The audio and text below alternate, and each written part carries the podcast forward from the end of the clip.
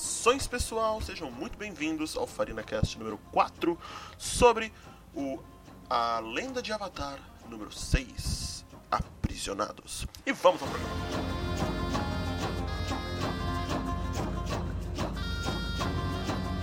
Vamos começar falando que esse é o melhor dos seis episódios até agora, sem dúvidas.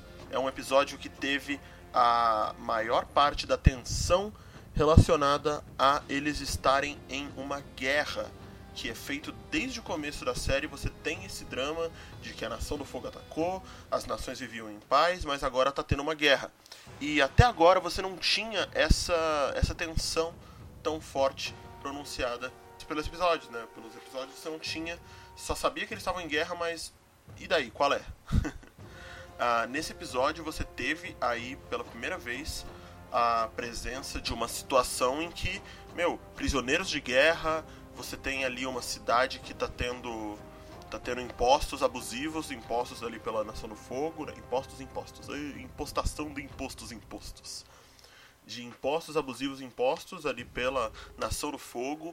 Então você tem pessoas normais sofrendo com essa situação toda. Você tinha ali, teve no primeiro episódio, teve a aldeia da água que sofreu aquele ataque, mas ali não foi uma guerra, né? Era um navio que estava em busca do Avatar e aí achou eles por acaso, né? Tá, encontrou eles ali, eles sofreram.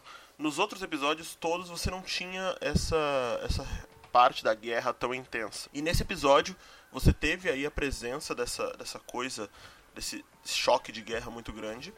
Prêmio de maior filho da puta desse desenho até agora vai para aquele velhinho que tava morrendo, né? Ia morrer soterrado, mas aí a Haru resolveu ajudar. A Haru não.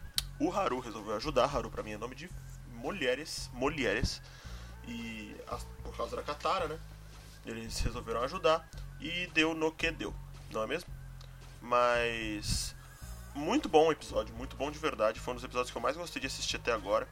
Mostra ali dá uma construção de mundo muito grande, né, para toda a nação da Terra, tida como os grandes corajosos e que na verdade não foram tão corajosos assim, né? Estavam ali meio acanhadinhos, estavam ali meio meio coisa, mas foi foi muito importante, né, colocar ali como como essa, essa recuperação da coragem dessa nação dessa nação tão honrada antes prêmio de melhor discurso desses seis primeiros episódios aí pro discurso da Katara, né? Discurso de. de. liberdade! Freedom! Ali que a Katara meteu para tentar conseguir que aquela galera voltasse a, a si e lutasse contra aquela injustiça que estava sendo, é, sendo cometida contra eles.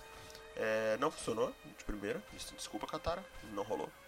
Mas depois é, de fato mostrou-se útil quando o Eng conseguiu as, os carvões para eles poderem lutar.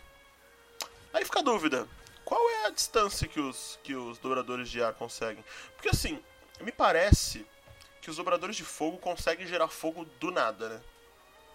Qualquer dobrador de fogo atira fogo pelas mãos a qualquer momento. Isso vai ser em algum momento tratado?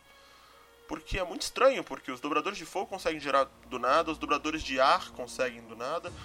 Dobradores de água. Posso fazer uma pesquisa na web sobre isso. É só tocar no ícone de pesquisa abaixo. Não, obrigado, Google.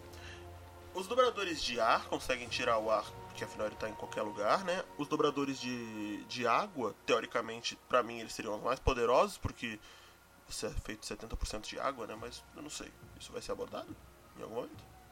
Agora os dobradores de terra são os mais fodidos ali da situação, né? Quer dizer, a terra é mais rígida, mas eles também não tem muito o que fazer. Apesar deles serem tidos como os mais corajosos.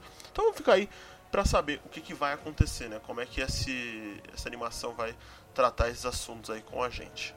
Tá? Então aguardem os próximos episódios de FarinaCast e ficamos por aqui. Tchau!